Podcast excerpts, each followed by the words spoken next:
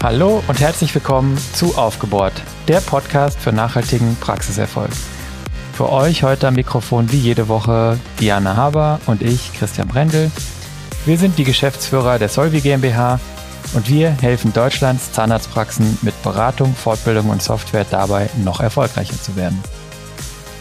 Wir hatten in der letzten Folge über digitale Finanzprozesse in der Praxis gesprochen und dabei haben wir ähm, ja einmal das ganze sozusagen Haus an, an Prozessen, wir nennen das so, so House of Finance irgendwie dargestellt. Wir hatten vor allen Dingen aber dann auch über Belegwesen, Zahlungsverkehr, Buchhaltung ähm, und ja diese praxisorganisatorischen Themen äh, gesprochen. Ähm, nur angeschnitten hatten wir in der letzten Folge das Thema Controlling, also die Kontrolle der Praxisergebnisse mit dem Ziel, ja die Praxis effektiv zu steuern und und auch zu optimieren.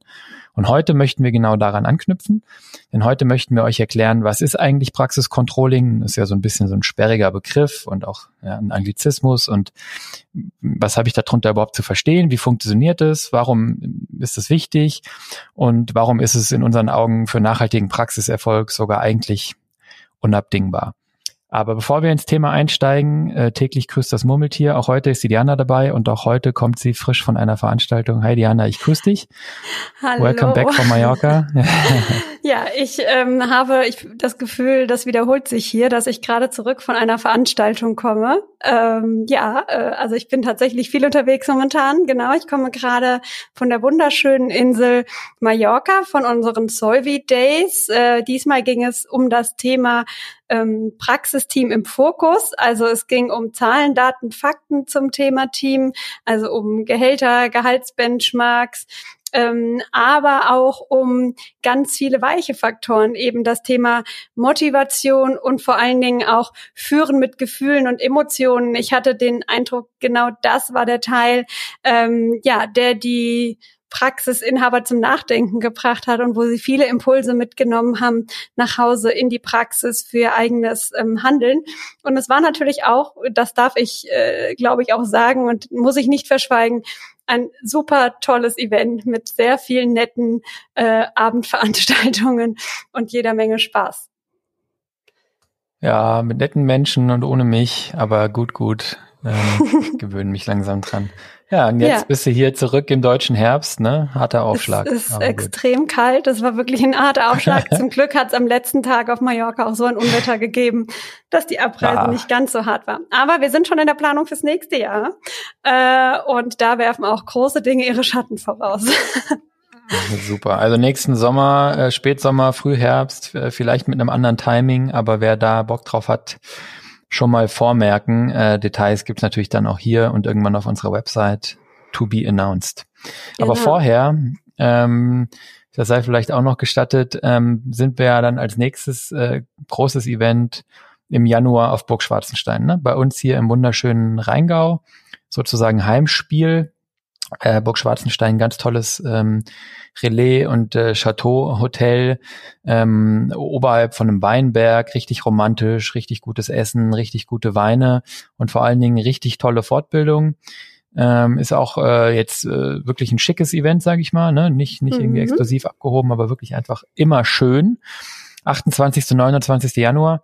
Und ähm, was mir immer besonders Spaß macht, da sprechen wir wieder über finanzielle äh, Themen, also über finanzielle Unabhängigkeit, über die Zukunft, äh, wie ihr euch für die Zukunft aufstellen könnt. Da geht es nicht nur um die Praxis, sondern auch um private Dinge.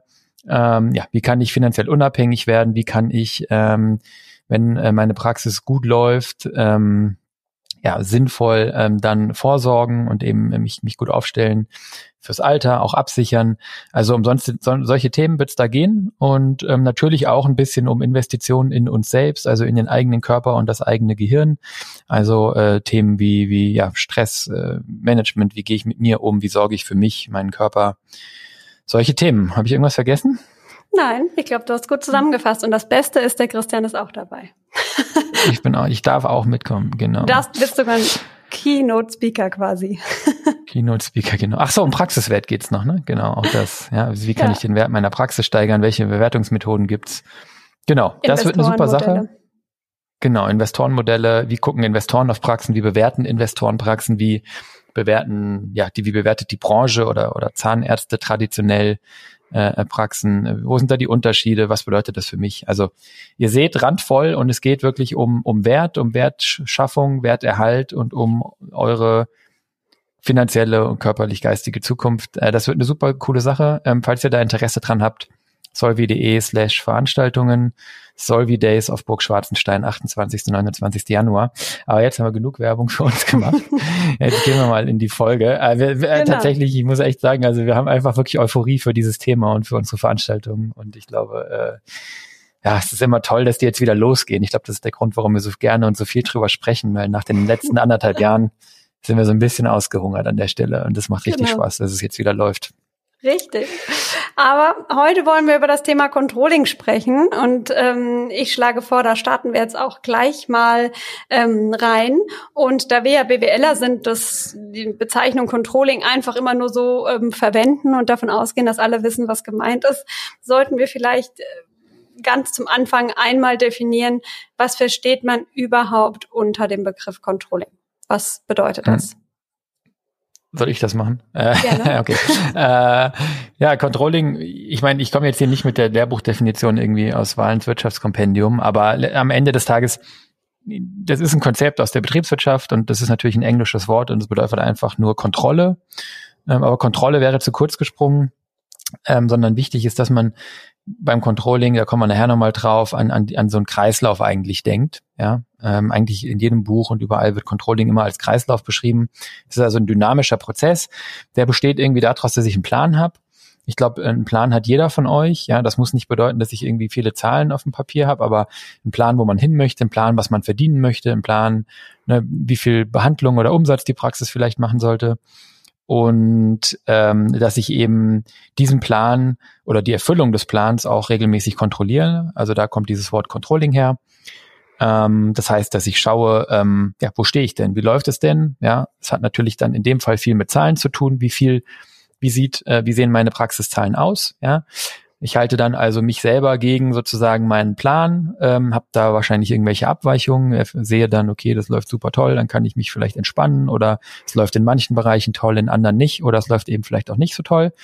Und in jedem Fall werde ich Erkenntnisse gewinnen aus dem Abgleich mit mir, mit meinem Plänen, mit dem, was ich vielleicht im Kopf oder auch auf Papier vorhatte und auch natürlich mit mir selbst in der Vergangenheit, also mit Vorjahren der Praxis. Und daraus kann sich natürlich Handlungen ähm, ableiten. Ja, also Sachen, die ich besser machen möchte, die ich angehen möchte. Und im Prinzip ist dann äh, sozusagen eine Handlung nötig und dann beginnt der Prozess von vorne. Ne? Ich habe eine Handlung, ich verbinde mit der Handlung ein bestimmtes Ziel, ich habe also quasi einen neuen Plan ähm, für das nächste Jahr oder für das nächste Quartal, wie auch immer. Das kann man auf allen Ebenen machen und das werde ich nach einer gewissen Zeit wieder kontrollieren und schauen, ob meine Handlungen eben zu den gewünschten Ergebnissen geführt haben. Und das Ganze ist dann im Prinzip eine Steuerung. Ja, also wenn wir reden manchmal auch von Praxissteuerung, weil es ein bisschen weniger sperrig ist, da meinen wir eigentlich das Synonym. Wir planen, wir kontrollieren, wir handeln und gucken dann wieder im nächsten Schritt, ob das läuft. Und eigentlich kennt man das eben aus der Unternehmensführung. Sehr wichtiger mhm. Teil der Unternehmensführung, der eigentlich in jedem Unternehmen gang und gäbe ist. Ja, und genau wie du gesagt hast, ist es ein kontinuierlicher Verbesserungsprozess und ähm, ja, sollte eigentlich genauso gelebt werden wie das ganze ähm, Thema QM in der Praxis. Ne? Also da erkennt man vielleicht auch die Komponenten, nämlich dass man erkennt, plant, umsetzt und kontrolliert. Genau das macht man ja im QM auch. Wir ähm, hätten immer gerne in den Praxen ein Finance QM oder bemühen uns, das einzuführen, weil man es eben dauerhaft tun muss. Also ein Controlling, was ich mal eben kurz mache und dann äh, mich nicht mehr darum kümmern, ist natürlich nur halb so viel ähm, wert. Und ähm, man sollte es also dauerhaft betreiben. Und da sind wir natürlich auch ganz schnell bei der Frage, die häufig kommt von den Praxisinhabern, ja, macht man eigentlich jetzt, also müssen wir Controlling machen? Und wenn ja, wer soll das hier ähm, eigentlich tun? In einem großen Unternehmen gibt es natürlich ganze ähm, Abteilungen, die sich um die Buchhaltung oder um das Controlling kümmern, die Zielvorgaben äh, machen, ähm, das dann entsprechend auch kommunizieren. Ähm, es gibt Finanzabteilungen, die sich eben ausschließlich darum ähm, kümmern. Und dann gibt es häufig auch nochmal, ähm, ja, untergliedert vielleicht in einzelne Business Units ein eigenes Controlling. Und ähm, genau das ist natürlich das Thema. Da sitzen Controller, ne? Und dann hören wir häufig, na ja, ich bin ja eigentlich Zahnarzt äh, und kein Controller.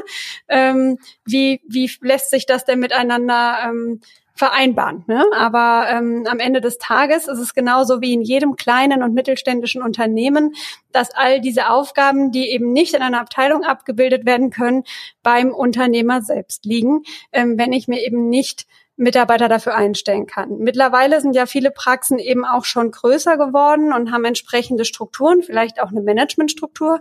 Ganz große Praxen haben eben auch Abteilungen für Buchhaltung und Controlling. Aber ähm, ja, viele überlassen das eben auch zum Beispiel dem Praxismanager oder der Praxismanagerin. Da kommt es natürlich darauf an, dass ich dann auch eine entsprechend qualifizierte Person an dieser Stelle habe, ähm, der ich auch zu ja, mindestens 100 Prozent vertrauen kann. Ja. Wichtig ist, es macht sich nicht von alleine. Irgendjemand äh, muss es tun.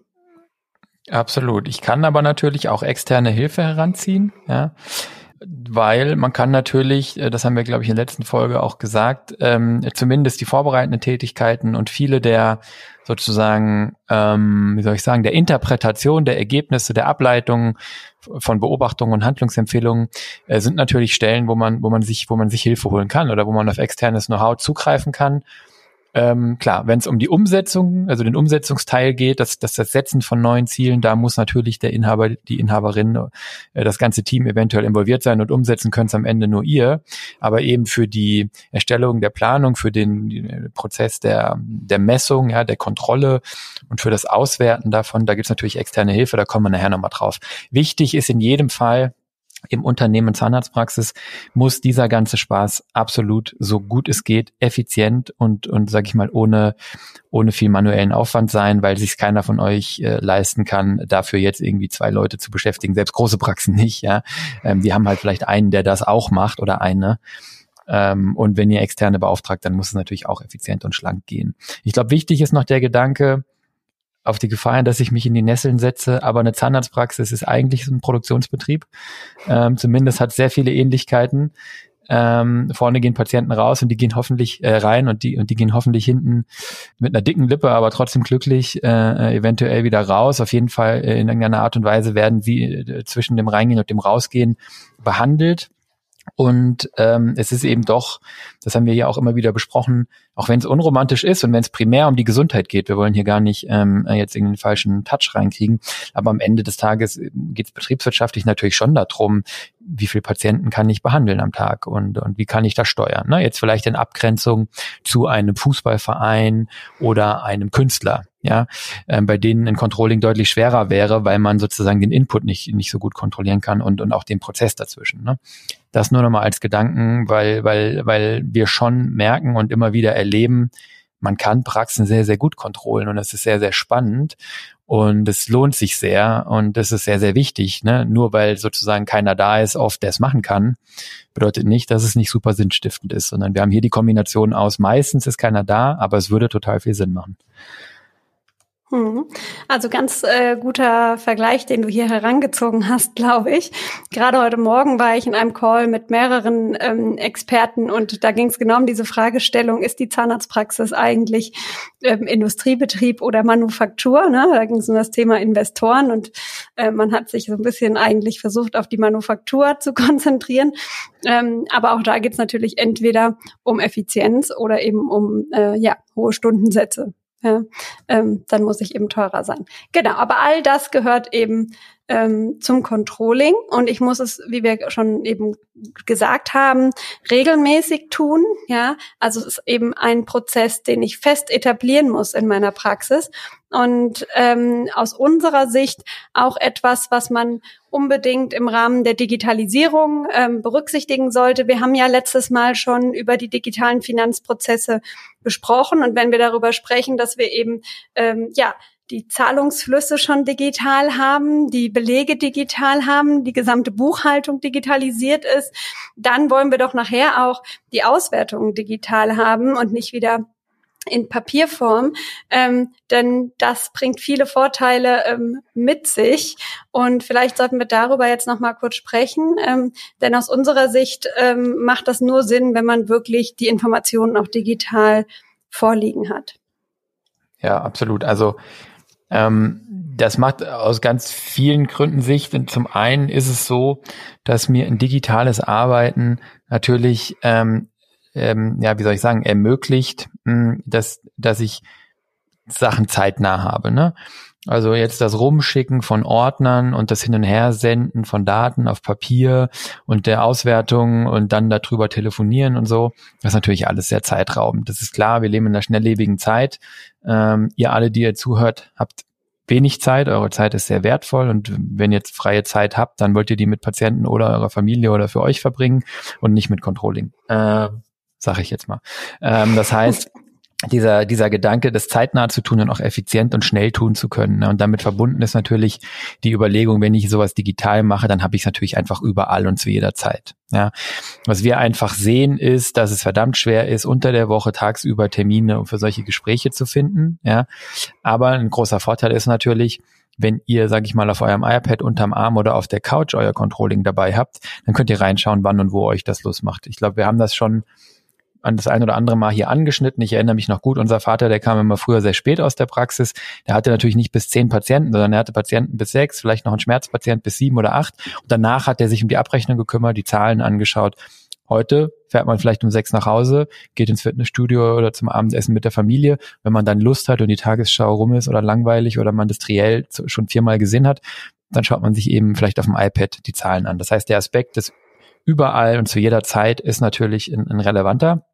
Und ähm, ich habe natürlich hier dann auch die Möglichkeit, einen arbeitsteiligen Prozess abzubilden im Digitalen. Ja, das heißt, ich kann dieses digitale Controlling vernetzen. Ich kann es mit anderen teilen. Ich kann Zugriffe, Zugriffe steuern. Ich kann mein Praxismanagement einbinden. Ist wiederum egal, wo die dann sitzen. Ich kann Steuerberater einbinden. Ich kann einen Berater einbinden. Also äh, wir haben hier die Möglichkeit, dass verschiedene Personen beitragen und Zugriff haben und einsehen können. Und ähm, das ist einfach in unserer vernetzten Welt, in der es eigentlich nur noch um Vernetzung und Systeme und schnelles Arbeiten ähm, geht, ähm, ist das eigentlich immer wichtiger, weil keiner hat Zeit, sich an einem Mittwochnachmittag ähm, mit dem Steuerberater und dem Praxisberater und dem Praxismanagement jetzt irgendwie für einen Nachmittag in einem, in einem Konferenzraum einzuschließen oder in der Praxis einzuschließen.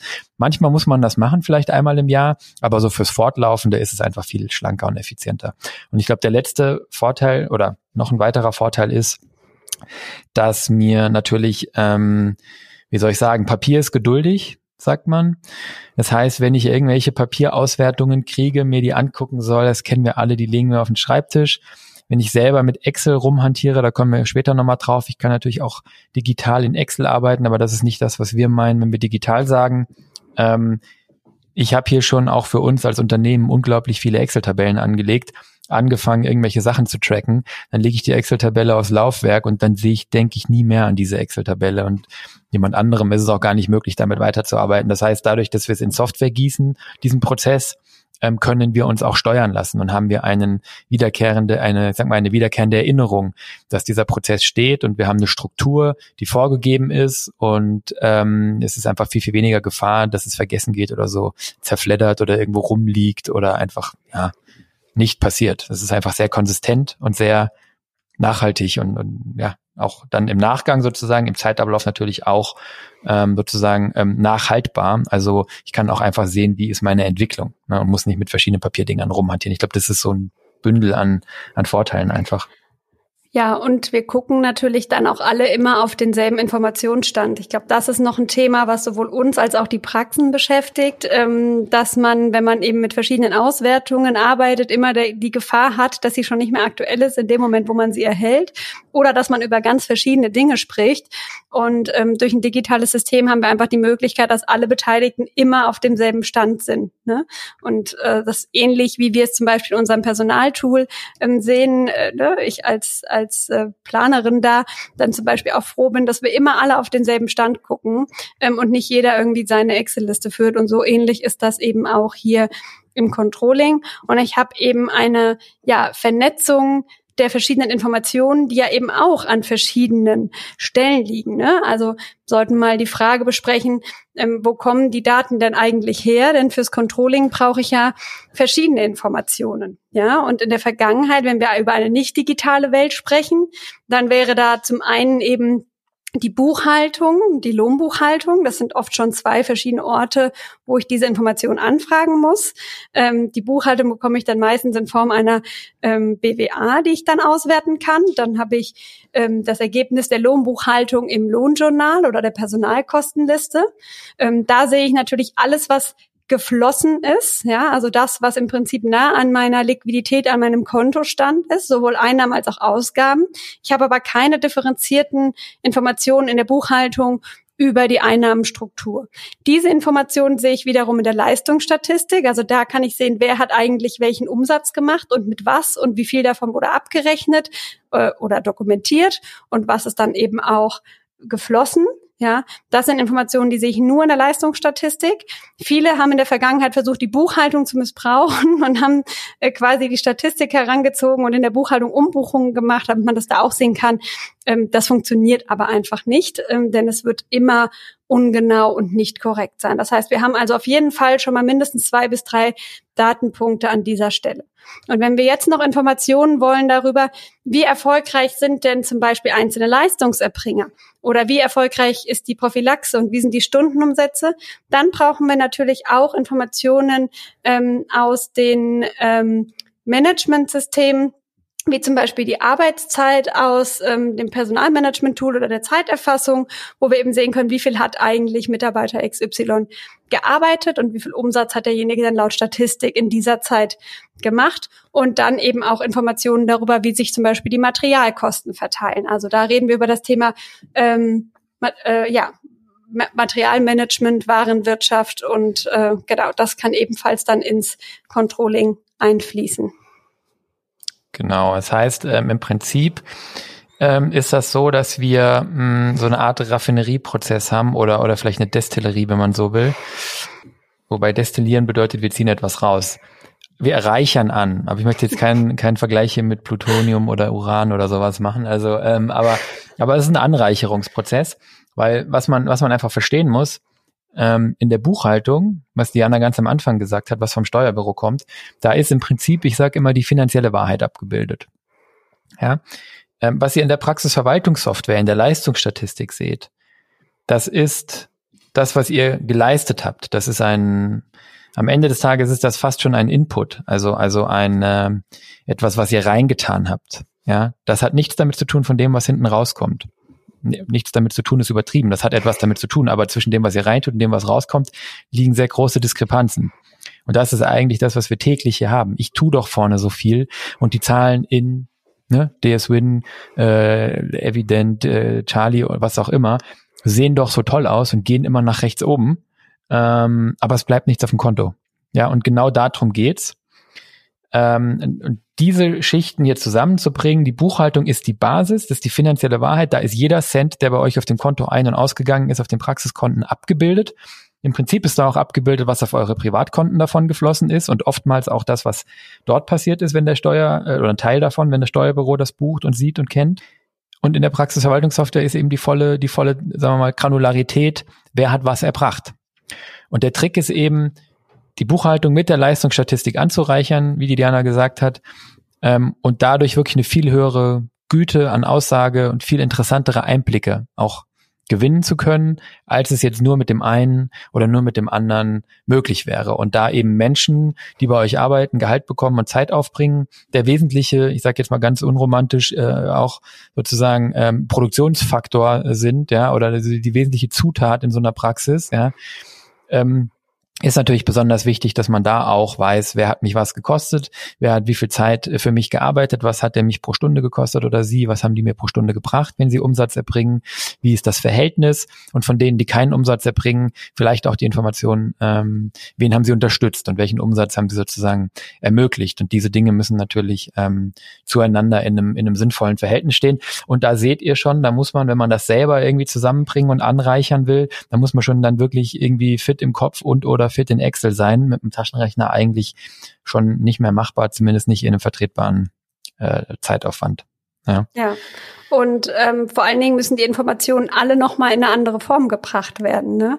Ähm, also wir sprechen davon, dass man die Informationen eigentlich aus einer Papier- oder PDF-BWA abtippen muss in Excel.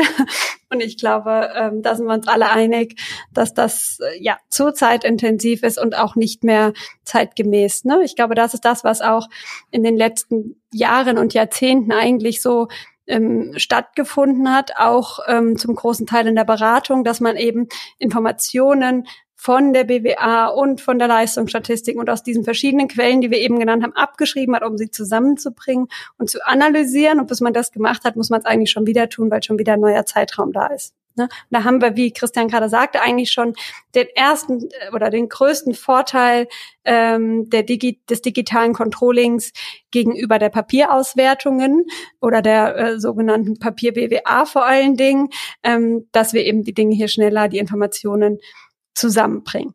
Aber auch in der Analyse bringt uns natürlich, ähm, bringen uns die digitalen ähm, Auswertungen weiter und wir haben ähm, deutliche Vorteile gegenüber einer Papierauswertung. Ähm, für diejenigen, die schon gegründet haben oder die schon lange eine Praxis haben, die wissen genau, wovon ich spreche. Ähm, wenn man nämlich über die BWA, die betriebswirtschaftliche Auswertung spricht, die man monatlich vom Steuerbüro geschickt bekommt, im besten Fall monatlich, vielleicht auch quartalsweise oder jährlich, ähm, dann muss man diese erstmal zu lesen äh, verstehen und muss erstmal versuchen, die wesentlichen Informationen rauszuziehen. Denn es ist gar nicht so einfach, denn sie bringt eben nicht differenzierte Informationen über das eben Besprochene, aber sie gibt auch nicht sofort einen schnellen Überblick. Ja, und äh, da verlieren eben schon viele den Spaß und da kann natürlich ein digitales Tool, was mir hilft, äh, ja schon die wesentlichen Informationen rauszuziehen ähm, und zu verstehen und äh, sie mir vielleicht auch visualisiert, so dass ich Spaß daran kriege, ähm, unheimlich ähm, helfen. Ja, und ähm, ich kann natürlich dann auch mit einem digitalen Tool ähm, wesentlich interaktiver arbeiten, ja, also ein Papier ist immer geduldig. Äh, wenn ich wissen möchte, zum Beispiel, was steckt in sonstige Kosten, ähm, dann muss ich jemanden fragen. Ich kann das auf dem Papier nicht wirklich herausfinden. Und wenn ich eben eine interaktive digitale BWA habe, dann kann ich eben von den Überblicksinformationen von den groben Informationen, nämlich wie hoch sind die Einnahmen, wie hoch sind die Kosten, wie hoch ist der Gewinn, wie sind die Relationen, mich in die einzelnen Kostenkategorien ähm, zum Beispiel begeben und dann bis auf Buchungsebene genau verstehen, wie setzen sich die Informationen zusammen und wie ist hier was gebucht, was eben ganz essentiell fürs Controlling ist.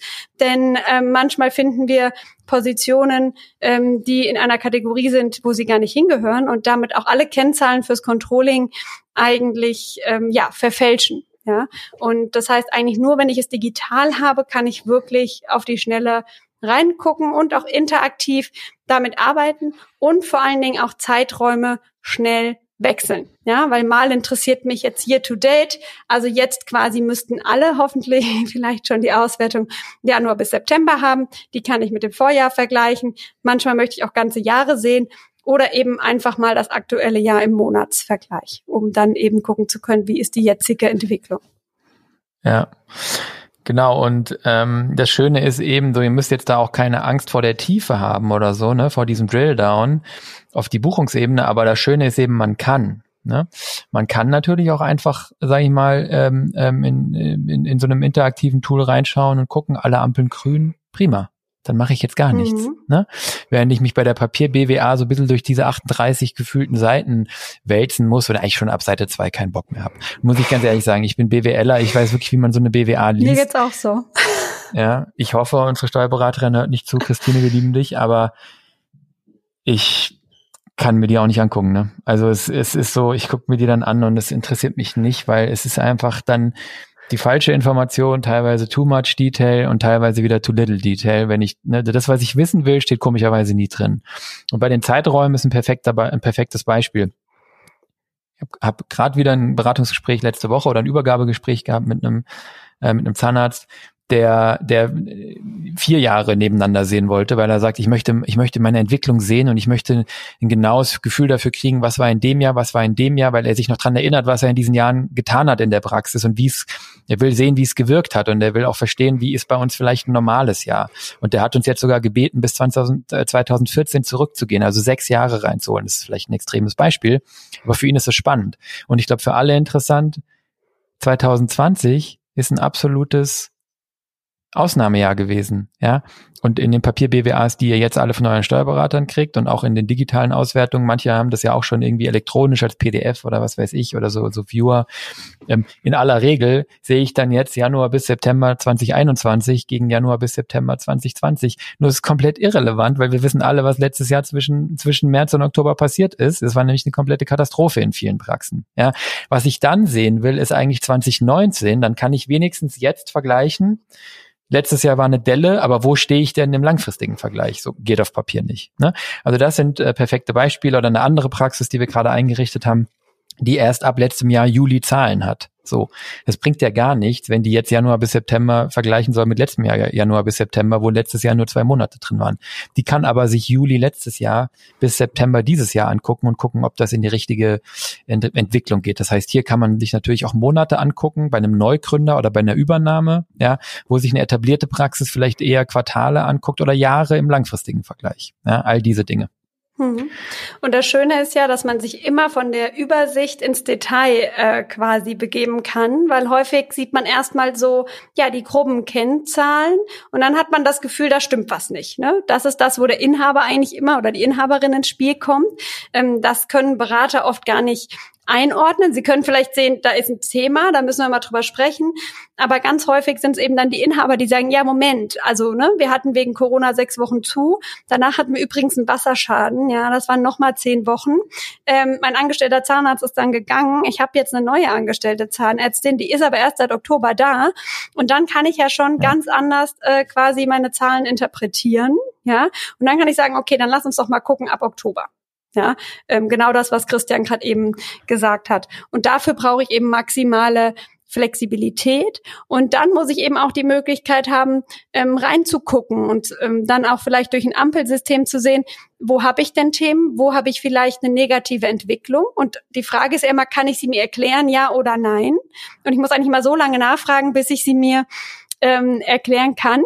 Und nicht selten sehen wir auch, dass tatsächlich ähm, Fehler passiert sind. Vielleicht die Kommunikation zwischen Praxis und Steuerbüro nicht geklappt hat. Ja, also auch da lohnt es sich mal auf Buchungsebene zu gehen, ähm, Kostenscreening zu machen. Ähm, zum einen, weil man vielleicht Kosten findet, wo man sagt, naja, die brauche ich eigentlich gar nicht mehr. Ich weiß gar nicht, was das ist. Und zum anderen, weil man auch mal Fehler findet in der Buchhaltung, weil man zum Beispiel dem Steuerbüro nicht mitgeteilt hat, ähm, dass etwas zum Laborbedarf gehört und das unter Praxisbedarf gebucht wurde und man den Vorsteuerabzug verliert. Ne? Das sind so Beispiele, was passieren kann, wo man sogar im Controlling echt Geld finden kann. Ähm, und da fängt es natürlich an, Spaß zu machen. Habe ich nicht selten, dass äh, ja so ein Praxisinhaber, eine Praxisinhaberin sich dann auch ein bisschen ähm, verliert darin und ich sage mal so wie so ein kleines äh, Trüffelschwein versucht, ähm, ja, die äh, Themen zu identifizieren, ähm, die vielleicht äh, den, den größeren Erfolg verhindern ja, oder ja. die ähm, sich so eingeschlichen haben. Gut, jetzt haben wir, glaube ich, ganz gut transportiert, äh, sozusagen, was die Vorteile sind. Ähm, was bedeutet das denn jetzt? Was, was wären denn Instrumente, ähm, die ich in der Praxis einsetze? Ähm, auf was gucke ich denn da? Weil das geht ja deutlich über die, über die BWA, die wir jetzt, glaube ich, schon äh, zu Genüge diskutiert haben, hinaus. Ja? Was, was sind so die wichtigsten Tools? Hm. Also ähm, ich denke, da gibt es eigentlich ja verschiedene Möglichkeiten, die eigenen Zahlen anzusehen. Ja, ähm, und ich glaube, am Ende kommt es mal ein bisschen auf die Fragestellung an, die man gerade hat. Oder ähm, ja, es empfiehlt sich auch oft eine Mischung zu machen. Also zum einen, ich glaube, das, was die meisten interessiert in der Regel ist, wo stehe ich denn im Vergleich zu anderen Praxen? Also das Thema Benchmarking. Ja, ist meine Praxis gut? Arbeite ich effizient? Ähm, könnte ich besser sein? Wie arbeiten denn andere Praxen? Was haben die eigentlich übrig? Wie viel geben die aus für zum Beispiel Personal? Ja, Benchmarking ist ein sehr ähm, großes Thema, haben wir auch schon öfter zu gesprochen, werden wir auch bestimmt noch öfter zu sprechen. Ähm, aber ich kann natürlich, wenn ich die Zahlen digital habe und andere Daten auch digital sind, mich wunderbar ähm, in einem Benchmarking mit anderen Praxen vergleichen und dann sehe ich schon mal, wo stehe ich im Vergleich zu anderen. Aus meiner Sicht fast noch wichtiger ist eigentlich die Frage, ähm, wo stehe ich eigentlich im Vergleich zu mir selbst beziehungsweise zu meinem Plan? Und da sind wir eigentlich, ähm, haben wir zwei Instrumente. Das eine ist der Zeitreihenvergleich. Da wird immer ein bisschen kritisiert, dass es eine Rückschau ist. Ne? Also wenn ich quasi jetzt ähm, das erste Halbjahr 2021 vergleiche mit dem ersten Halbjahr 2020, dann gucke ich natürlich in die Vergangenheit. Aber je näher ich an der Jetzt-Situation bin, also je näher ich eben jetzt zum Beispiel am Oktober bin oder am September, desto wichtiger wird natürlich die Information. Und die Rückschau ist natürlich auch wichtig, weil ich sehen kann, ob eben zum Beispiel mein Handeln oder mein ähm, meine ähm, ja, Aktivitäten, die ich gestartet habe, etwas gebracht haben und ich aus der Vergangenheit viel lernen kann für die Zukunft. Ja, und ich kann natürlich einen Trend und eine Entwicklung in meiner Praxis ähm, ablesen. Und da kann ich eben so einen Zeitreihenvergleich machen, haben wir gerade eben schon gesagt, monatlich, quartalsweise, jährlich, ganz freie ähm, Zeiträume miteinander vergleichen. Noch viel wichtiger wäre ähm, die Planrechnung, wäre im Prinzip der Vergleich ähm, von meinen jetzigen Zahlen mit meinen Zahlen der äh, Zukunft, also meinem Plan. Ich erstelle mir also, ich überlege mir, was ist mein Ziel, wo möchte ich hin, erstelle einen Plan und muss dann immer abgleichen, wie weit bin ich auf dem Weg meiner ähm, Zielerreichung. Ne? Und so kann ich also im Prinzip ähm, in, aus der Vergangenheit lernen, die Gegenwart ähm, beurteilen und die Zukunft äh, planen. Und das ist im Prinzip das, was wir meinen, wenn wir sagen, ich vergleiche mich mit mir selbst. Ja, absolut. Und ich meine, äh, dieser, dieser, dieser externe Vergleich, dieses Benchmarking ist natürlich, man will immer wissen, wie toll man ist im Vergleich zu anderen. Das ist schon sehr menschlich. Der Mensch vergleicht sich gerne. Ja, das ist ja so gerade Männer. Ähm, also ich, ne, tue ich da implizit, ja. also explizit äh, sogar äh, inkludieren. Ähm, aber auf der anderen Seite, das hat natürlich auch viel Potenzial äh, zu Frust. Und ich meine, wenn ich jetzt irgendwie, keine Ahnung, fünf Prozent schlechter bin als die durchschnittliche Praxis, aber eigentlich trotzdem vorher glücklich war, dann sollte das nach Möglichkeit auch nichts daran ändern. Ja? ja. Im Gegenteil. Äh, also da ist, glaube ich, wirklich wichtig, da zu erkennen, okay, ich kann sogar noch besser werden, ich habe vielleicht noch Potenzial. Ich glaube, so muss man drauf gucken. Und ich finde wirklich diesen Ansatz auch Better Self, also jeden Tag ein bisschen besser zu sein, so im Leben, ja, als Praxis, als Zahnarzt, als Mensch, whatever, ja, als Papa, wie auch immer, ja, den finde ich eigentlich viel spannender und da kommt mhm. eben die mhm. Zeitreihe nach hinten und nach vorne und klar ist Zeitreihenanalyse immer ein historischer Vergleich und ein Blick nach hinten. Ich verstehe die Kritik schon, nur ähm, es ist der einzig, die einzig faire Möglichkeit zu gucken, wie war ich in der Vergangenheit. Und ist, hat ja was mit Reflexion zu tun. Und mhm. das Einzige, was einen wirklich in der Entwicklung bringt, egal in welchem Bereich des Lebens, ist eigentlich das Reflektieren darüber, wie ist es gelaufen? Was war mein Anspruch? Wo bin ich gescheitert? Wo hat es funktioniert? Was kann ich ab morgen besser machen? Ja, also führt kein Weg dran vorbei. Benchmarking kann ich eigentlich nur nutzen, um von den anderen zu lernen, also qualitativer Natur. Ne? Also wenn ich Zahlen miteinander vergleiche, wir machen so offene Benchmarkings, wo man mal guckt, wer steht wo, wo man dann auch fragen kann. Ne? Also wo ich nicht einen Durchschnittswert habe, sondern wo ich sehe, warum ist die Praxis da, wo sie ist. Ne? Und natürlich wird es immer Praxen geben, die besser sind als ich. Und ich sehe das genau wie du, Christian. Ähm, das führt zu unheimlich viel Unzufriedenheit. Und ähm, ich glaube, ähm, man muss einfach manchmal sagen, okay, bin ich denn eigentlich da, wo ich sein möchte, aktuell? Ne? Natürlich habe ich immer noch mehr vor und habe meine Pläne und das ist wichtig. Aber ich muss auch den Erfolg immer mal wieder feiern. Und ich äh, finde es super spannend. Ich habe ähm, einige Praxen, die ich begleite, wo ich eigentlich nur einmal im Halbjahr oder einmal im Quartal ein Gespräch darüber führe, ähm, dass alles in die richtige Richtung geht und dass doch alles gut ist. Ja, ähm, und ich dann auch sage, hey, feiert doch mal eure Erfolge und guckt ja. nicht zu viel immer nach links und rechts und der macht aber dies oder das. Und ganz ehrlich, das, was da oft erzählt wird, das stimmt auch nicht immer. Ja, ähm, gerade bei diesen offenen Benchmarkings sehen wir es dann ja auch mal. Ähm, wie die Lage tatsächlich ist. Und da muss man ein bisschen aufpassen, wenn man sich eben nur an irgendwelchen Durchschnittswerten orientiert. Ähm, und dann ist natürlich auch die Frage, wie viel brauche ich denn eigentlich für mich, ja, ähm, zum Leben? Also das Allerwichtigste ist, dass ich einfach für mich definiere, wo möchte ich aktuell stehen, ähm, wo ist noch mein Plan, wo möchte ich hin und dann eben versuche, dahin zu kommen. Und wenn ich eben gerade in der Phase der Expansion bin, dann muss ich vielleicht auch wesentlich tiefer reingucken, als wenn ich gerade in einer Stabilisierungsphase bin, wo alles gut läuft und ich gar nichts groß ähm, verändern möchte. Ja, absolut. Also vielleicht bevor wir auf die, auf die, auf die Vertiefung und die Differenzierung kommen, äh, noch ein Gedanke zu dem Benchmarking. Cuts both ways, ne? Also das geht natürlich in beide Richtungen, weil es gibt natürlich auch den Fall, und den hatte ich gerade letzte Woche wieder, vorletzte Woche, glaube ich, mit einer ganz tollen äh, jungen Zahnärztin, die eigentlich gut dastand und dachte, sie macht alles falsch und ist nicht erfolgreich. Und da kann natürlich Benchmarking auch eine Möglichkeit des Aufbaus sein oder der oder der Bestätigung. Ne? Ähm, weil, das wissen wir auch, es wird sich super viel unterhalten in der Zahnärzteschaft, auf Stammtischen und bei Veranstaltungen und auf Facebook und da wird gepostet und wie, du hast nicht so und so viel Rentabilität und du zahlst deinen Angestellten viel zu viel, wenn du den X bezahlst und so. Ähm, aber da war es jetzt wirklich so ein Fall, wo es in die andere Richtung ging. Sie dachte, sie ist irgendwie nicht so richtig erfolgreich und so. Und ähm, das Benchmarking hat gezeigt, Mensch, äh, hier für eine Einzelpraxis, ähm, Einzelkämpfer, ähm, ähm, bist du eigentlich super gut unterwegs. Ja, und natürlich können wir noch, noch Dinge verbessern. Ne? Aber naja, 80 Prozent der Leute halten sich ja für überdurchschnittlich gute Autofahrer. Von daher sind diese, diese Fälle halt doch eher selten, dass man, ja, dass man, dass man sieht, ich bin besser, als ich dachte. Aber manchmal ist es einfach ein Reality-Check und ein Wachrüttler. Genau. Da braucht man natürlich dann irgendwie Tools und auch mal den Blick von außen. Ja, keine Frage.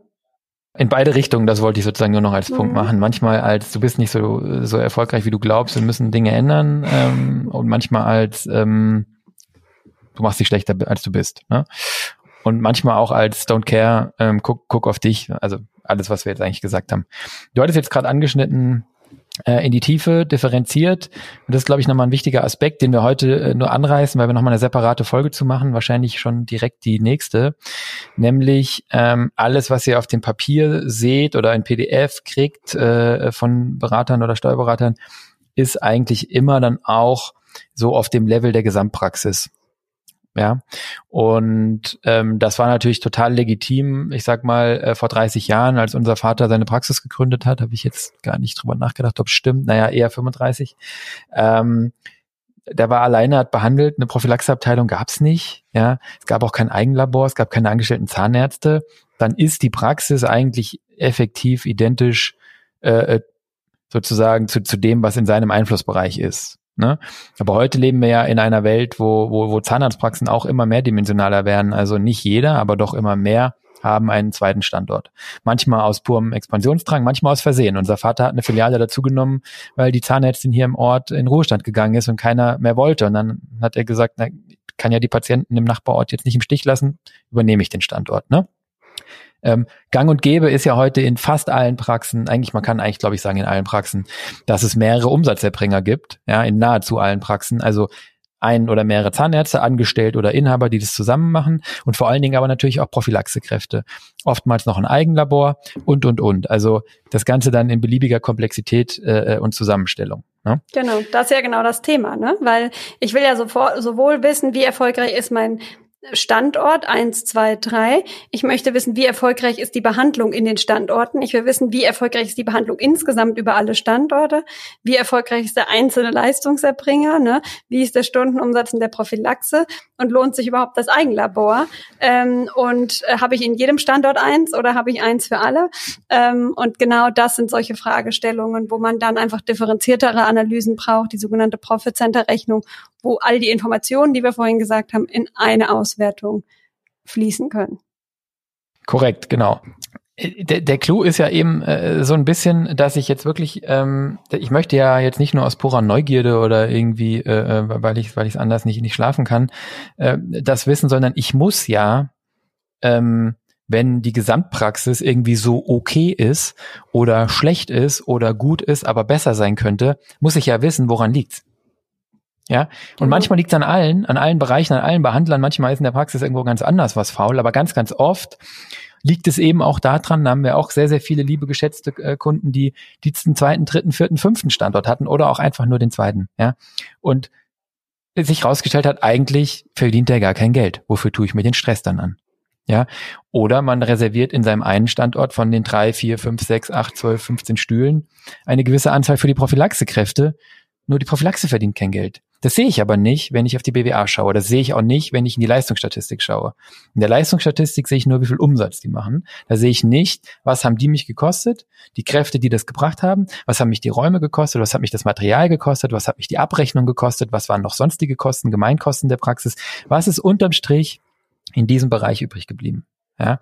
Das heißt, durch diese Mehrdimensionalität, durch diese Komplexität in den Praxen ist es super essentiell, dass man da differenziert reinschaut, um eben sehen zu können, welche Bereiche laufen gut oder top und welche Bereiche laufen nicht so gut. Und eigentlich ist es fast immer so, dass ähm, Praxen heute gar nicht mehr so richtig gut oder richtig schlecht sind, sondern irgendwo so in der Mitte. Wenn man reinguckt, sind manche Bereiche richtig toll und manche sind, haben noch Potenzial. Und das zu erkennen, wo das Potenzial liegt, hat eben mit dieser bereichsbezogenen Analyse, Diana hat es gesagt, Profit Center Rechnung zu tun, ist ein Tool, das man dafür ansetzen kann. Viele benutzen dafür so eine Art Kostenstellenrechnung oder eine Kostenstellenrechnung. Das ist ein Modell aus der Industrie. Ich weiß nicht, Diana, ob sich deine Meinung dazu geändert hat, aber Nein. Kostenstellenrechnung in der Praxis, wir haben es noch nie sauber durchgezogen und sinnvoll gesehen. Ähm, es ist eine Menge administrativer Aufwand, weil man organisatorisch in der Praxis ganz viel ändern muss, um alles auf die richtige Kostenstelle zu buchen ist zu viel Detail für euch jetzt hier in dem Podcast. Unser Ansatz ist ein bisschen ein anderer. Wir differenzieren und verteilen und kriegen dadurch eigentlich die gleichen Aussagen hin, ohne dass ihr und die Praxis damit Arbeit habt. Die Arbeit haben wir ein bisschen, aber einfach auch mit einer intelligenten Logik. Und dann muss man oft eben nochmal eine Stufe tiefer gehen, nämlich aufs Personal. Ja, ähm, und da geht es dann natürlich um so Fragestellungen. Zum einen, wer arbeitet denn überhaupt bei mir? Also das, das, die Namen kriegen die meisten noch hin, ja. Aber allein schon die Frage, wie viele Leute arbeiten bei dir, ist schon also ich muss auch jedes Mal durchzählen. ja, genau. Ich muss, ich muss hier schon durchzählen. Ja. Ähm, wie viele Stunden arbeiten die, was verdienen die. Ja? Hier also zum Beispiel auch ein Personalgehaltsranking äh, aufzustellen, haben wir in einer anderen Folge schon behandelt, werden wir nochmal in der nächsten Folge äh, nochmal dediziert tiefer legen. Aber zu verstehen, wer verdient hier was und wer bringt hier welchen Umsatz, ja? nicht nur auf einer Bereichsebene, sondern auch auf einer Personalebene und wo muss ich eben, äh, äh, wo muss ich nachsteuern, wo liegen Potenziale, ist eben super, super äh, wichtig. Und das ist jetzt sozusagen der Blick auf die Angestellten. Und wenn ich äh, in einer BAG bin, ähm, dann habe ich natürlich äh, auch irgendwo äh, äh, das Thema, wie teilen wir uns denn zwischen uns Inhabern oder uns Partnern auf? Ähm, und da geht es dann um das Thema Gewinnverteilung.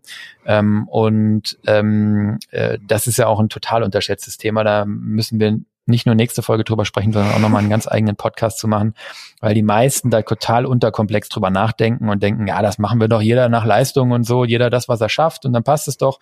Und die Enttäuschung kommt halt immer im Fall von Krankheit, im Fall von Scheidung, Trennung, Kind gekriegt, was weiß ich. Ja. Aber hier auch super wichtig, dass man da eben differenziert reinschaut, welcher von den Partnern hat was erwirtschaftet, was steht ihm an Gewinn zu, wie wird's verteilt, was hat wer schon entnommen, was kann wer noch entnehmen.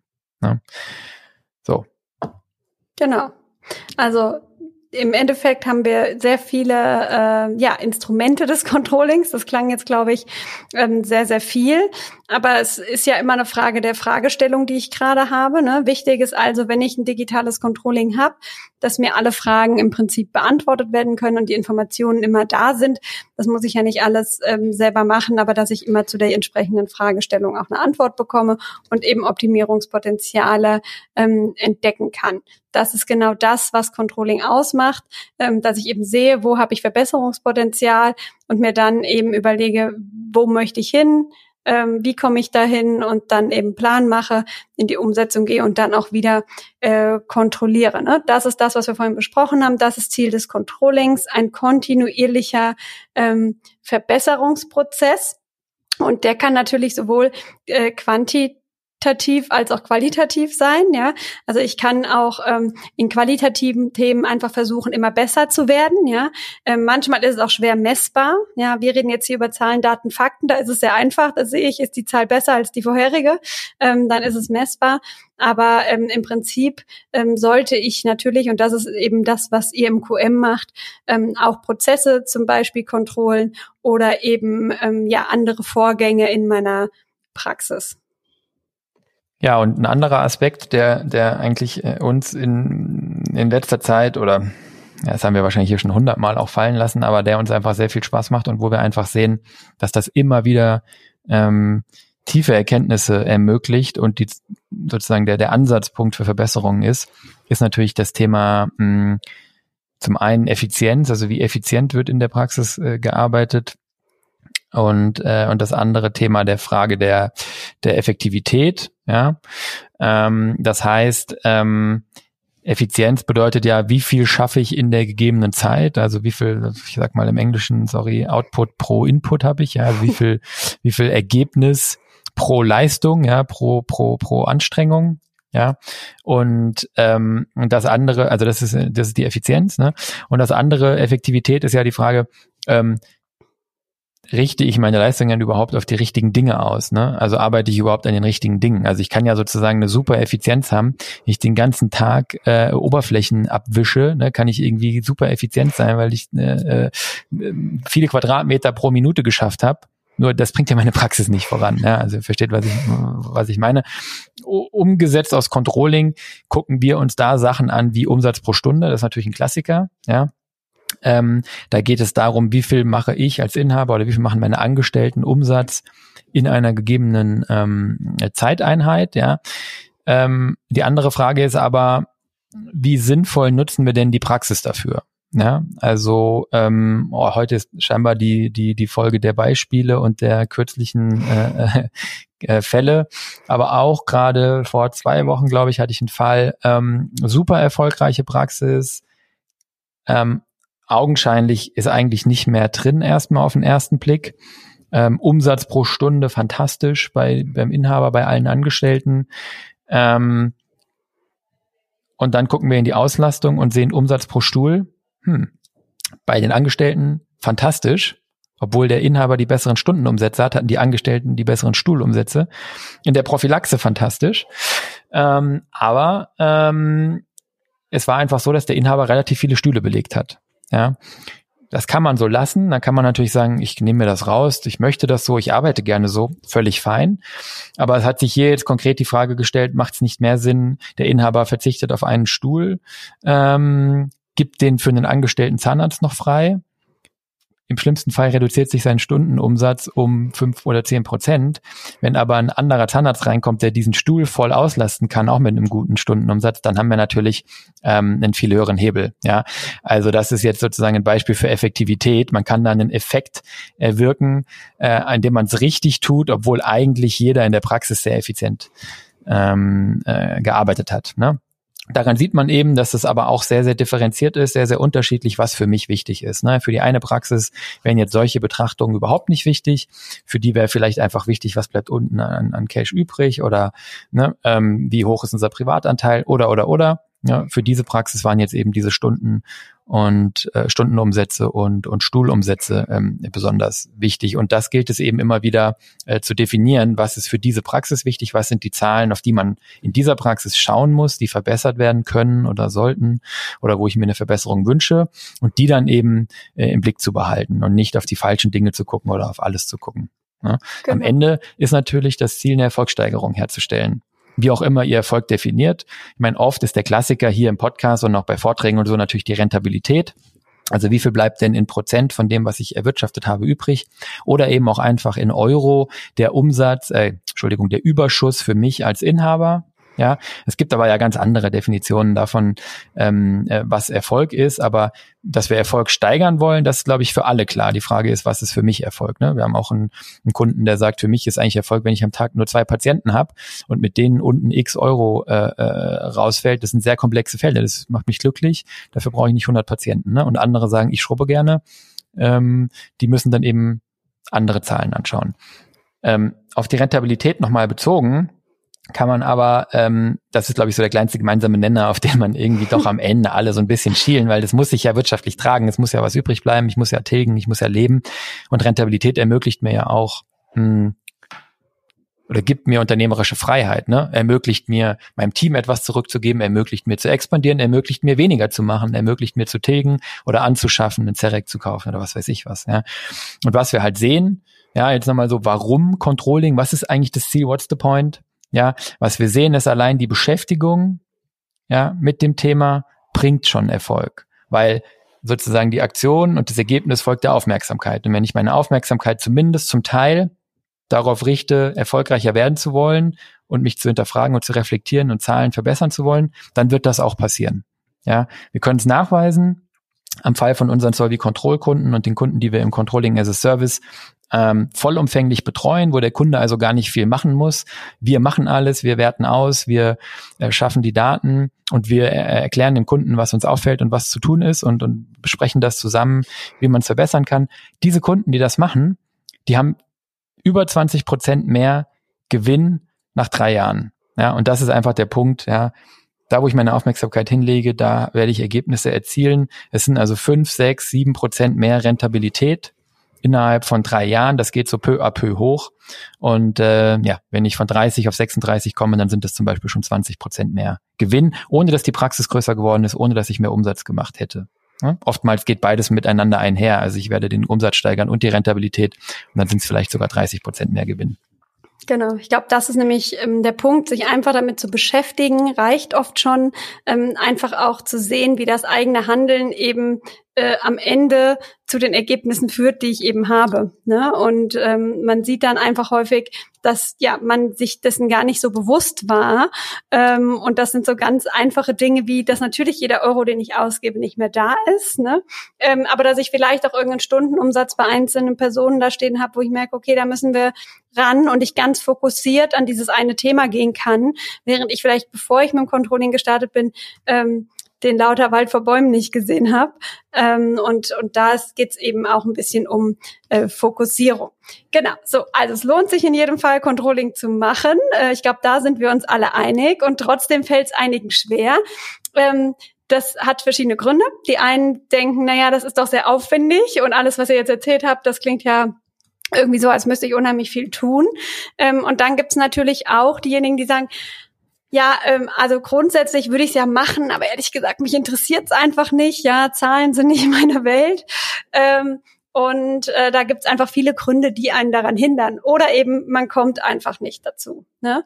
Und jetzt natürlich die Frage, ähm, so wie geht das denn jetzt eigentlich und, und wie aufwendig ist das? Vielleicht können wir euch da nochmal eine Einschätzung geben. Also grundsätzlich hängt natürlich der Aufwand für das Controlling primär davon ab, wie ich es angehe und umsetze. Ja, also ähm, dann natürlich auch von meiner Praxisstruktur, sprich, ähm, was möchte ich alles wissen ähm, und äh, wie ist der Prozess dahinter, dass ich genau zu diesen Informationen komme. Häufig wird unheimlich viel gemacht, um irgendwelche Zahlen zu generieren und nachher guckt sie sich überhaupt keiner an. Also ich muss genau wissen, was möchte ich sehen und dann natürlich mich an die Arbeit machen, äh, dass ich das dann auch sehen kann.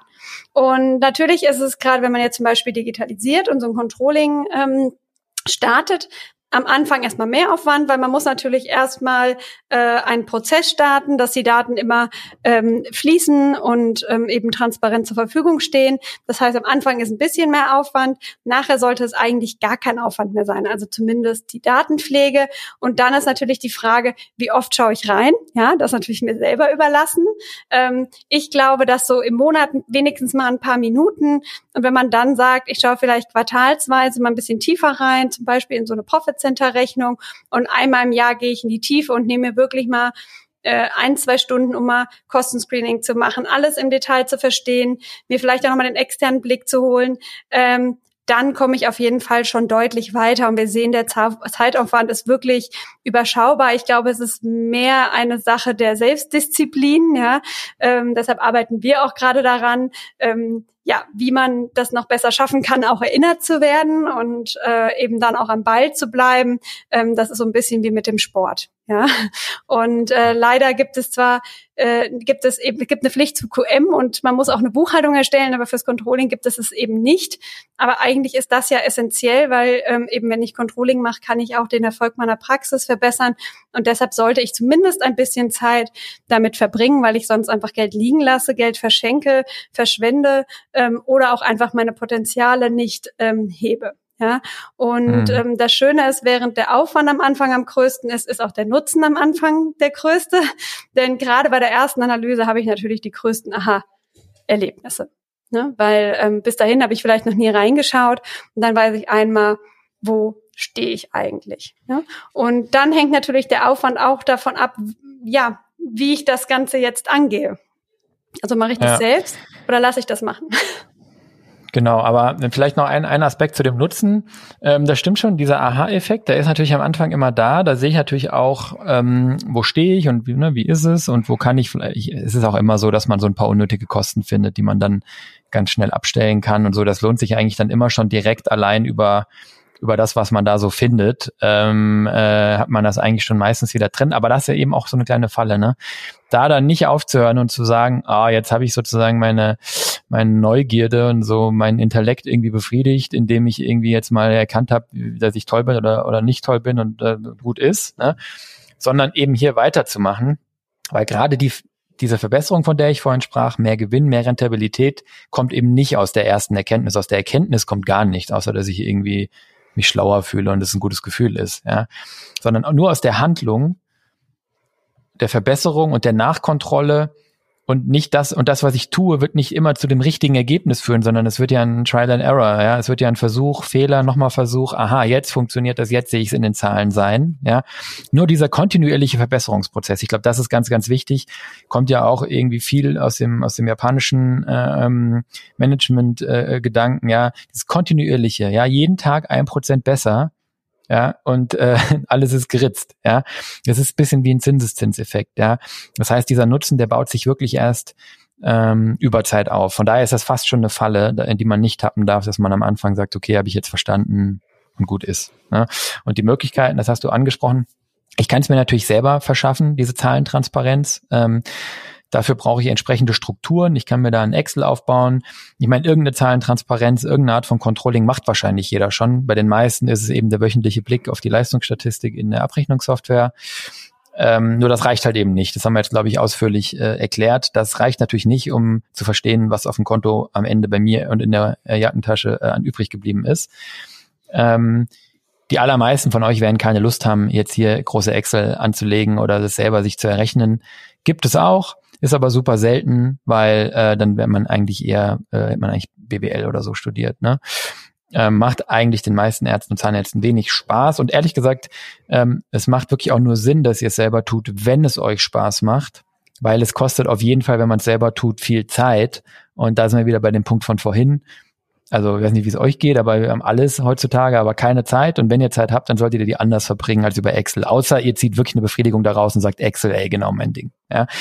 So, alternativ kannst du natürlich mit einem Berater arbeiten. Ist natürlich der Klassiker, gibt's ja genug. Also nicht nur Dutzende, sondern Hunderte und Tausende, ähm, die genauso etwas tun. Kennzahlenanalyse, ähm, betriebswirtschaftliche Beratung.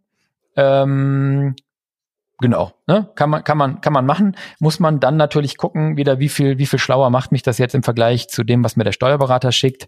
Wie viel ist da drin? Ähm, und ähm, wir finden immer wichtig, ähm, dass man eben auch guckt, dass man nicht in ein Abhängigkeitsverhältnis gerät.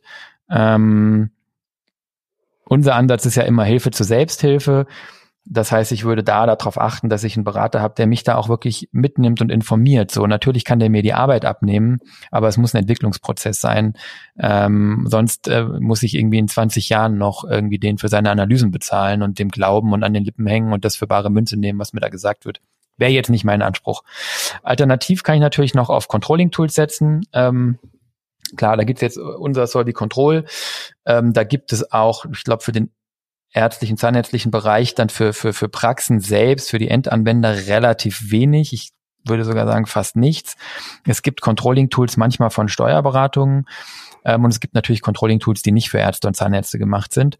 Das sind dann einfach Tools, die mich bei der Analyse unterstützen. Da muss ich nicht in Excel bei Adam und Eva anfangen, das alles aufzubauen, sondern da habe ich eine Software, die mich da dran, die mich dabei führt und die mir einfach hilft, diese Zahlen zu erfassen, aufzubereiten und auszuwerten. Ne?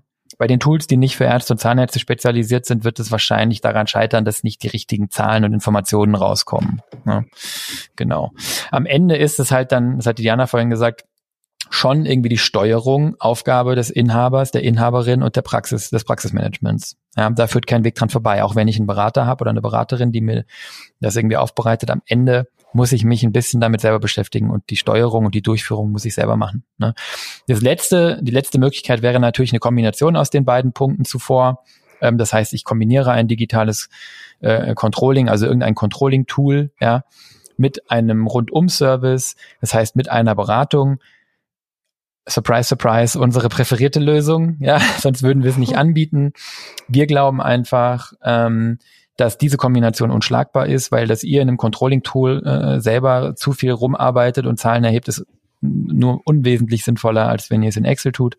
Und äh, sag mal, die, die potenzielle Abhängigkeit von, von einem Berater oder einer Beraterin und deren PDF-Reports und dem, was die da draus rauslesen, ähm, ja, ist nicht, ist nicht unser Ansatz. Das heißt, hier unser Controlling as a Service, ja, wo man zum Beispiel Survey Control kombiniert mit dem Rundum-Service und ihr euch nicht um die Einrichtung, die Datenanalyse, die Auswertung kümmern müsst, wir euch aber mitnehmen, abholen, euch das zeigen und ihr jederzeit Zugriff habt, rumklicken könnt, selber lernen könnt und daran wachsen und euch entwickeln könnt, wenn ihr das wollt.